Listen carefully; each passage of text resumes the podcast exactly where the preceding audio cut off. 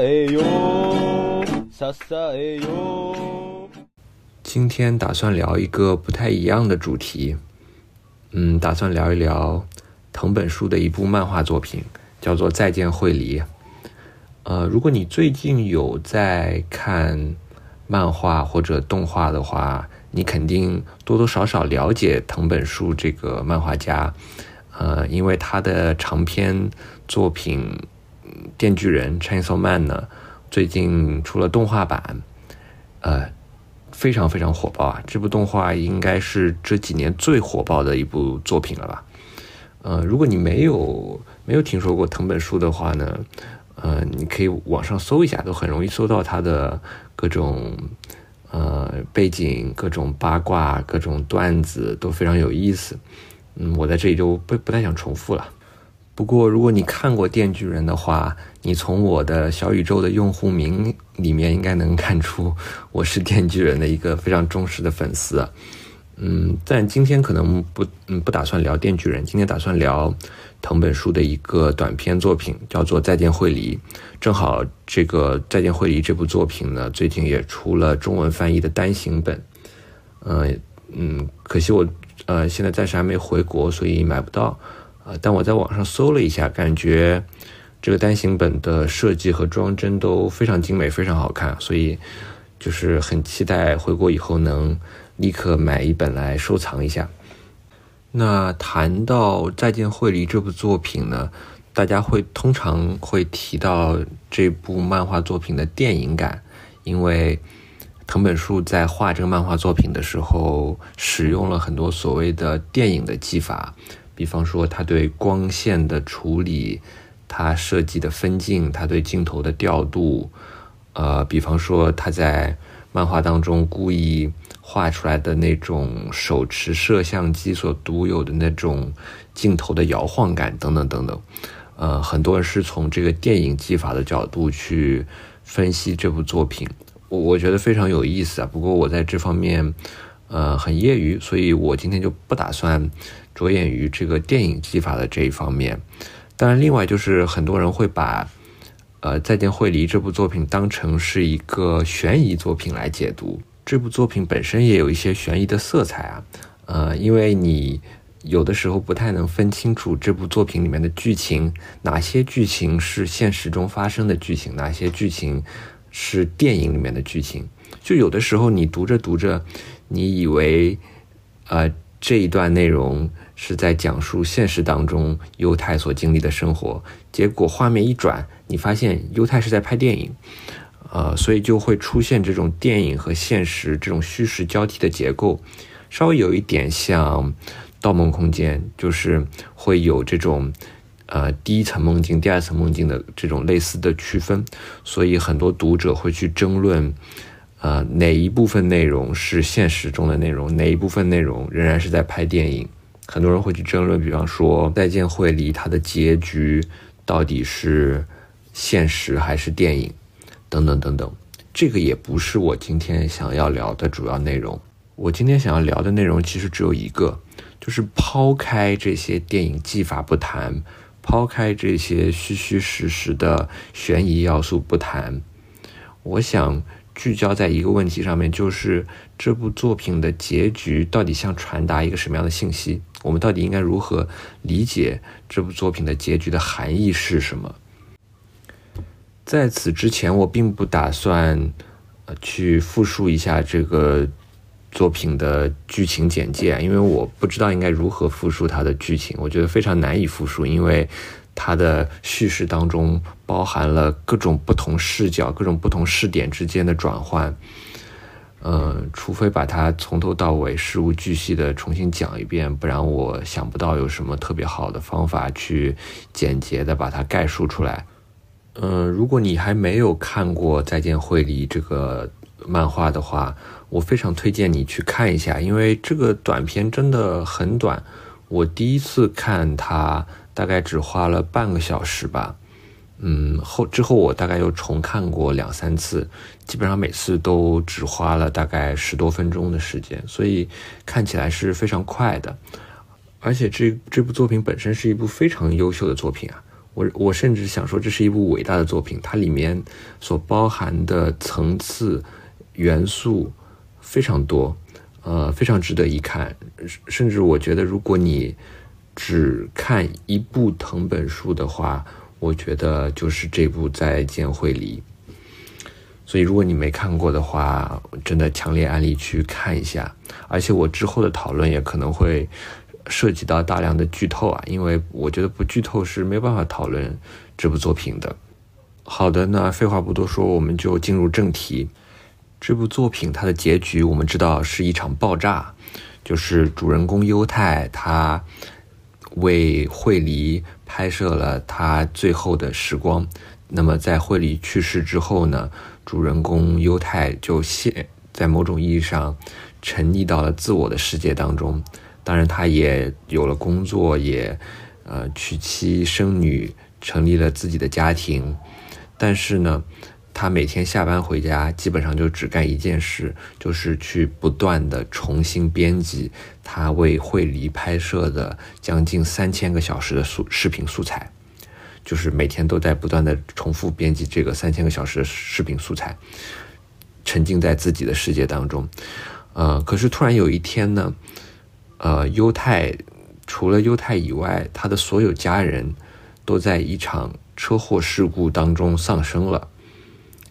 万念俱灰之下呢，犹太就决定自我了断，所以他就打算回到之前他和惠理一起看电影的那个小破房子里面去自杀。谁知道，当他推开那个小破房子的房门的时候，他发现惠梨就坐在那个小破房子里面，观看他给惠梨拍摄的电影。而且惠梨表面上看起来呢，似乎和几十年前的样子完全没有变化，还是一副美少女的样子。犹太惊呆了。犹太和惠梨进行了非常有趣的谈话之后呢？我就不我在这里就不复述这个谈话了。犹太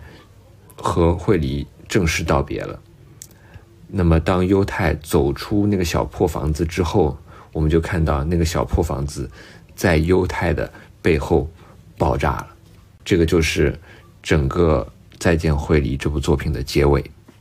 这个结尾，我第一次看的时候，给我的印象是非常震撼的。看完之后呢，我也和我身边的很多朋友交流了各自的感受。我觉得大家的感受都是非常相似的，就是一方面，我们都没有办法理解为什么最后会有这场爆炸，就是看起来好像有有一点无法理解这个这个爆炸为什么要发生。但是呢，我们又都觉得这个爆炸发生的恰到好处，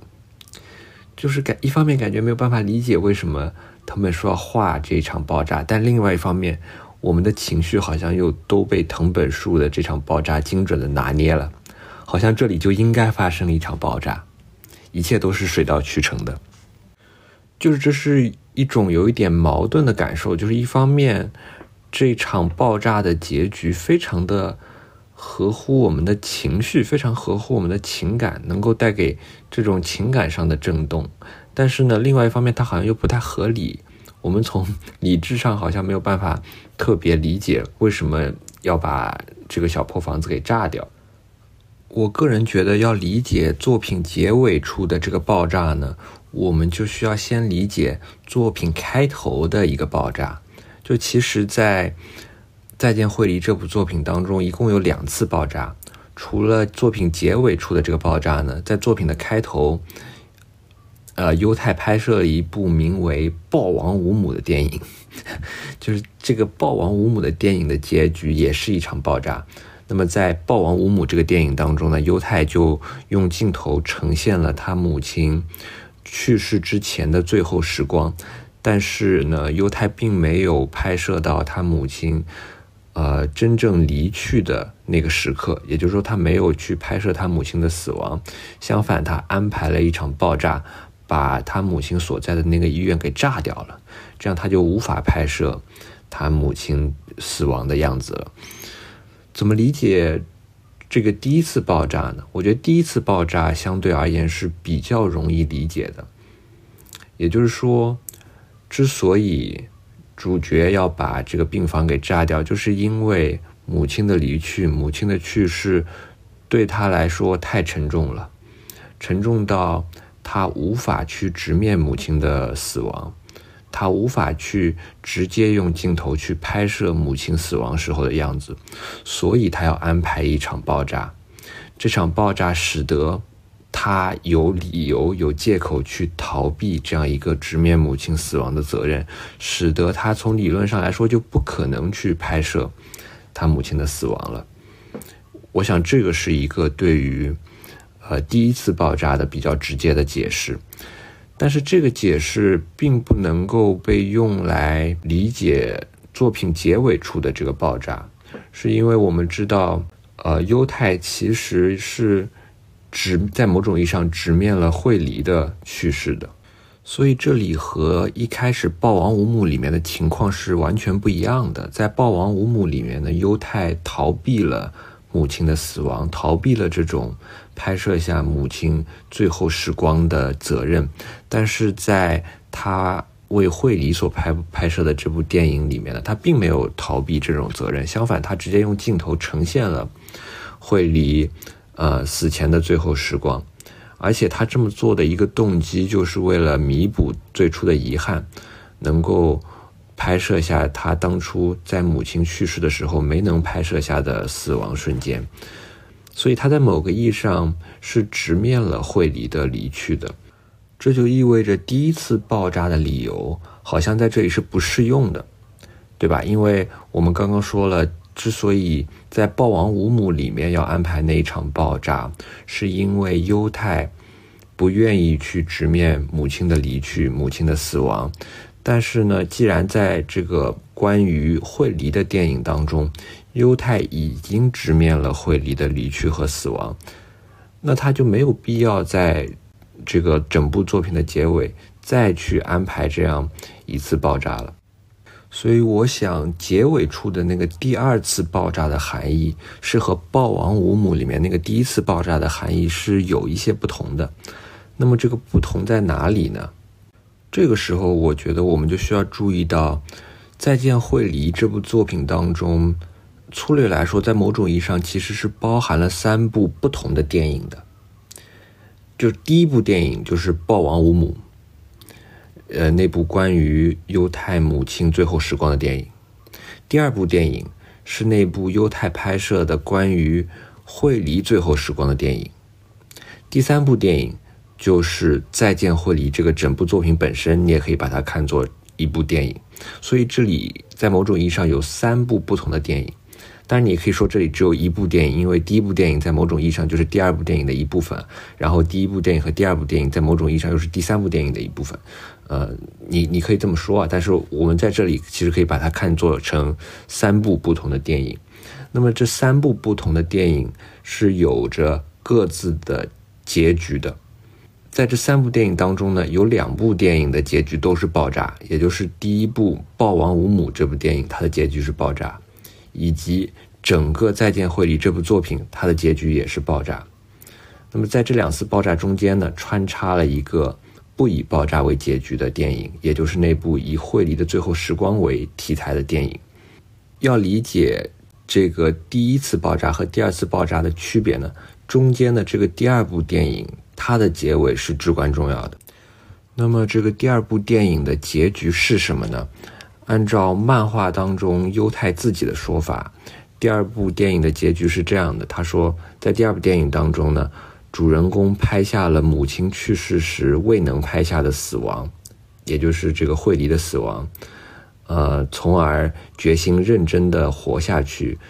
重获拍摄电影的自信，全剧终。这个就是第二部电影的结局。所以在某种意义上，第二部电影可以被看作是第一部电影《暴王无母》的反面。在《暴王无母》里面，主人公逃避了直面离去的责任，嗯，所以他设置了这样一个爆炸。那么，那么在第二部关于惠梨最后时光的电影里面呢，主人公弥补了最初的遗憾，拍下了。呃，母亲去世的时候，他未能拍下的死亡，直面了惠梨的离去，因此看起来好像也就没有必要再设置一个爆炸了。并且按照这个第二部电影的规划呢，主人公在拍下了惠梨的死亡之后，是决心认真的活下去，并重获拍摄电影的自信的。这就是为什么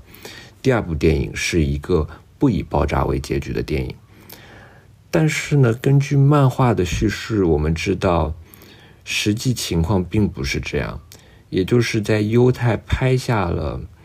惠梨的死亡，直面了惠梨的离去之后呢，他并没有决心认真的活下去，并没有获得这个继续充满热情的活下去的勇气和自信。相反的呢，他越发的沉溺到了个人的世界当中，他把大部分的业余时间都花在了不断的观看和编辑。他为惠梨拍摄下的那个将近三千个小时的视频素材当中，但这一点不是很奇怪吗？因为它和我们的预期完全是违背的。我们预期这个犹太在弥补了最初的遗憾，直面了死亡之后，按道理来说是可应该重获新生的。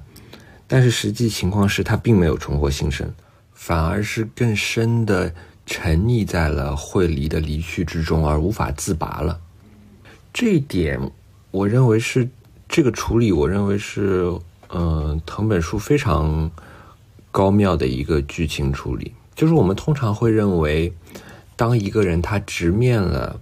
所爱之人的离去的时候，他就可以 move on 了，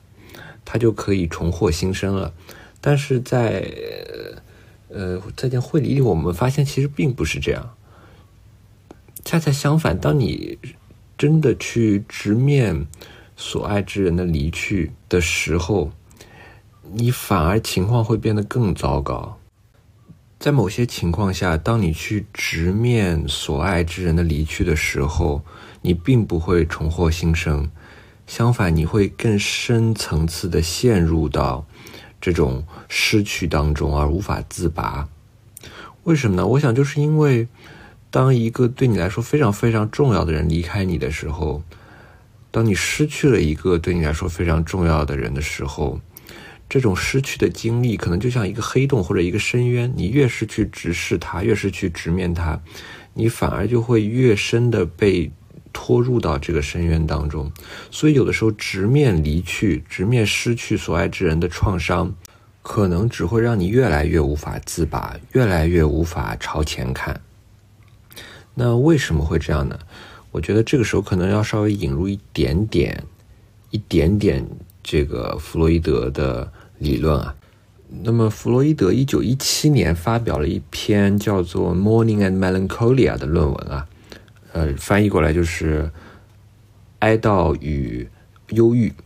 但《哀悼与忧郁》这个论文发表在一九一七年，但是应该在一九一五年的时候，弗洛伊德就已经写完这篇论文了，只不过过了两年才发表。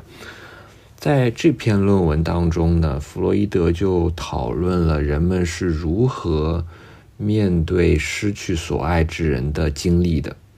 当然，这里所说的失去所爱之人，在有的情况下指的是所爱之人去世了、离世了，但这只是一种情况。在其他情况下，你爱的人并没有去世，他还活着，只不过因为某种原因，可能。你和他就无法再相见了，或者说，呃，你和他之间原先的那种关系无法再维持了。比方说，你被对方甩了，等等等等，或者你甩了对方，等等等等。呃，那么弗洛伊德就提到，当我们失去所爱之人的时候呢，通常来说，我们都会经历巨大的痛苦，我们会对世界上周遭其他一切的事物都失去兴趣。沉浸在那种回忆当中，茶饭不思，嗯，不断的去咀嚼曾经共同相处的点点滴滴的过往，而那些过去甜蜜幸福的片段呢，现在好像也都变成了某种意义上的痛苦回忆。但是弗洛伊德认为，这里有两种情况，两种非常不一样的情况，一种他称之为哀悼，另一种他称之为忧郁。那么在哀悼这种情况当中呢，我们会感觉到很痛苦，但是呢，随着时间的流逝，我们慢慢的会从这种痛苦当中走出来。为什么呢？因为我们在那种对于过往回忆的咀嚼当中，我们我们会慢慢的消化这种痛苦，慢慢的接受我们所爱之人已经离去的事实，慢慢的从这种创伤当中走出来，能够继续生活，把我们的爱欲，把我们的兴趣投向其其他的目标。那弗洛伊德把这个走出来的过程称为哀悼的过程。嗯，当然，这个哀悼这个词有的时候就。呃，好像隐含着说哀悼的对象是已经去世了。当然，这个这只是对弗洛伊德来说是一个理论词汇啊，就是他不一定是说你只能哀悼已经死掉的对象，你也可以哀悼哀悼一个，比方说把你甩掉的对象，或者等等等都可以。OK，那么这个哀悼就是第一种情况，但是在很在有些情况下，你是无法哀悼你所失去的那个所爱的对象的。也就是说，在某些情况下，不管不管经历了多长时间，你好像都没有办法从失去所爱之人的痛苦，或者佛家所说的爱别离之苦，从这种你好像无论过去了多久，你都没有办法从这种痛苦当中走出来。那么，为什么你会没有办法从这种痛苦当中走出来？没有办法通过哀悼来恢复正常的生活呢？在弗洛伊德看来，一个非常重要的原因，就是在这些情况下，你并不理解，并不知道你究竟失去了什么。这个当然并不是说你搞不清楚你失去了谁，你肯定知道你失去了谁。比方说，你知道你的男朋友或者女朋友把你甩了，你知道谁把你甩了，但是你并不知道你所失去的这个人。你的这次失去对你来说意味着什么？或者用弗洛伊德的话来说，就是你知道你失去了谁，但是你不知道你失去了什么。那么为什么会出现这种情况呢？有可能是你失去的对象，他对你来说太重要了，他的重要性如此之大，以至于你无法真正的理解他的失去对你来说意味着什么。也有可能呢。他离开的太过仓促，使得你根本就没有机会去真正的理解这次失去对你来说意味着什么。这些都有可能。这里的关键只在于，你虽然知道你失去了谁，但是你无法理解这个谁的失去对你来说的意义到底是什么。因为你无法理解这这个失去的意义是什么，所以你就没有办法像第一种情况里面那样，也就是说，你没有办法通过哀悼来逐渐的从这种失去的创伤当中走出来，朝前看，继续投入新的生活，你就没有办法做到这一点。除此之外呢，你甚至很有可能会对你原先所爱的那个对象。产生某种恨，产生某种愤怒或者怨恨的情绪，也就是说，你的爱会转化成某种爱恨交加的复杂情绪。为什么呢？因为你可能会愤怒于这个人以这么迅速的方式离开你，使得你陷入这种困惑的无法自拔的境地；会因为你所爱的这个人以这么粗暴的方式对待你而感到愤怒。但是呢，因为这个人已经消失在你的世界，消失在你的生活当中了，所以你就没有办法把这种愤怒、把这种怨恨发泄出来。那么最终的结果就是，这种本来指向那个你所爱的对象的愤怒和怨恨，最终会被内化为一种指向你自己的愤怒和怨恨。这也就是为什么弗洛伊德认为。在忧郁的情况下，呃，通常会出现一种自我厌恶、丧失自尊、对自我评价非常低的症状。因此呢，当我们失去了一个我们所爱的人的时候，就会出现两种不一样的情况。在弗洛伊德看来，一种是随着时间的流逝逐渐能够走出来的哀悼，另一种是即便。无论过了多长时间，也很难走出来的忧郁。那么，用弗洛伊德的话来说呢，就是在哀悼的情况当中呢，当我们哀悼我们所爱对象的离去的时候，我们会觉得世界变得贫乏了，世界变得更糟糕了，因为我们的世界里面已经不再有这个人了，所以，呃，许多幸福、快乐、美好的点滴和瞬间都不可能再次出现在这个世界当中了。但是呢，忧郁是相反的，在忧郁的情况当中，我们会觉得并不是这个世界变得更糟了，而是我们自己变得更糟了。为什么呢？就是因为我们对于对象、对于所爱之人的那种爱恨交加的复杂情感，因为长期得不到疏解，从而内化成了一种对于自身的爱恨交加的复杂情感，从而使得忧郁的人陷入到了某种自我沉溺和自我厌恶的复杂情感当中。所以在理解了。呃，morning 和 melancholia 之间的区别，理解了哀悼和忧郁之间的区别之后，我们就可以理解为什么犹太在拍完第二部影片之后，并没有重获新生，反而陷入了某种自我沉溺和自我厌恶当中，就是因为惠梨的离去对于他来说是一个他完全无法理解的东西。惠梨这个人对于他来说，一方面太重要了，另外一方面，他和惠梨之间的关系又太复杂了。就是我们可以看到，显然犹太和惠梨之间不是那种单纯的朋友关系，但是呢，他们也不是恋人关系。也就是说，一方面在那个他拍的电影里面，他们确实是恋人，但是呢，在现实当中，他们又不是恋人。我们知道，犹太说他向。惠理表白了，但是惠理并没有接受这个表白，所以他们之间的关系是非常复杂的。这种重要性和复杂性，使得犹太根本就没有办法理解惠理的离去对于他来说意味着什么。用弗洛伊德的话来说呢，犹太知道他失去了谁，当然也就是惠理，他失去了惠理，但是他并不知道这种失去对他来说意味着什么，他并不知道他失去了什么。而正是因为他不知道失他失去了什么，所以他没有办法像一个正常的情况那样，通过哀悼这种失去，逐渐的走出这种伤痛。相反，他只能更深层次的陷入到一种自我沉溺和自我厌恶当中。这也就是为什么直面失去、直面离别、直面死亡，在某些情况下，恰恰会带来一种更糟糕的局面。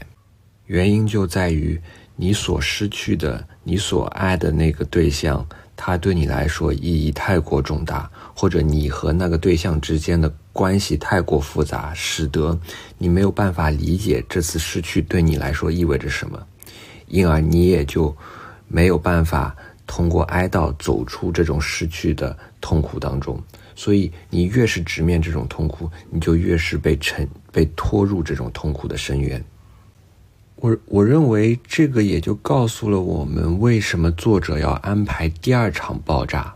为什么犹太在和复活之后的惠梨重逢，并且道别了之后，依然要把它炸掉。当然，我认为这里的这个第二次爆炸多多少少是一种隐喻啊，并不是说犹太就真的在现实当中把已经复活的惠梨炸死了。我我认为不是这样，嗯。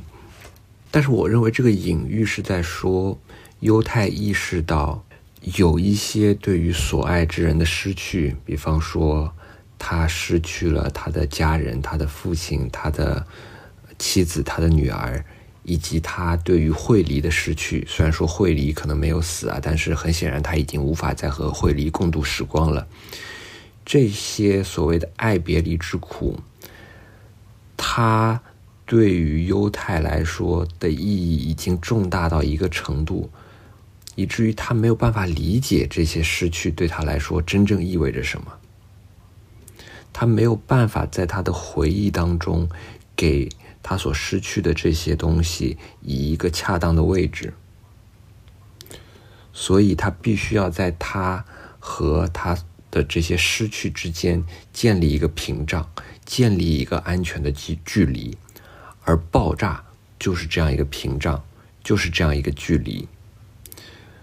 在某种意义上，我觉得他和惠梨之间的这种离别，这种失去，就像是某种创伤的核心被深埋在了这个爆炸爆炸的核心地带，这个爆炸就构成了这样一道屏障，永远的将犹太和那种他无法直面的失去之苦，永久的隔离了开来。但同时，也正是这种爆炸，使得犹太能够真正的 move on，真正的去接受全新的生活。所以，有的时候，真正的接受全新的生活，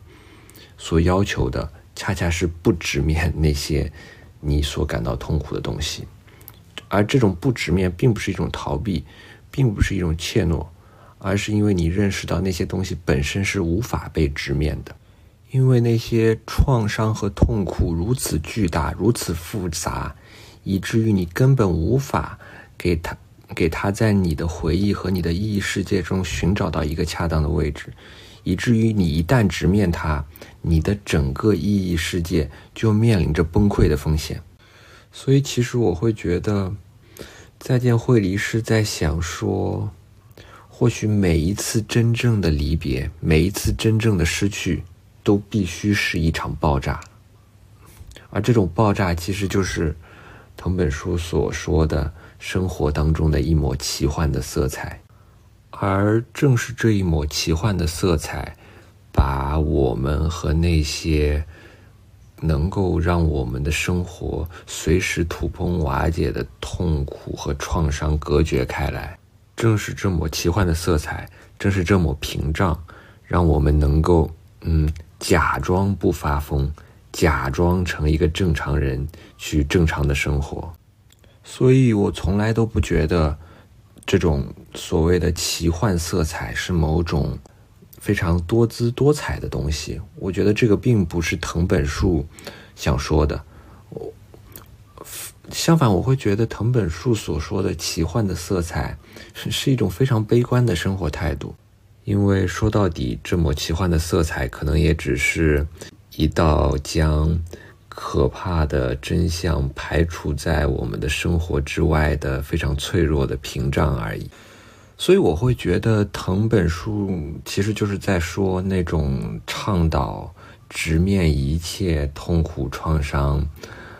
呃，接纳一切事实的那种伦理理想，其实是非常不现实的。非常非常天真的，因为如果你觉得，嗯，直面过去就可以能够走出过去的创伤经历，那可能这只是意味着你还没有碰到那些真正无法直面的东西。而我觉得再见会里想说的，就是对于那些无法直面的东西，炸掉它就好了，不要去直面它。而且正所谓。真男人从不回头看爆炸嘛，所以你在炸掉他的时候，你也是背对着他的，不要直面他。以上就是我对《再见惠梨》的结局的一个非常主观的个人解读。我并不觉得这是唯一的解读，我甚至怀疑可能这也不是一个正确的解读吧。假如有正确与否的话，但我。会认为这是一个有趣的解读，所以我还是想把它分享出来。但是 anyway，这就是我的想法。那今天就聊到这里，谢谢收听。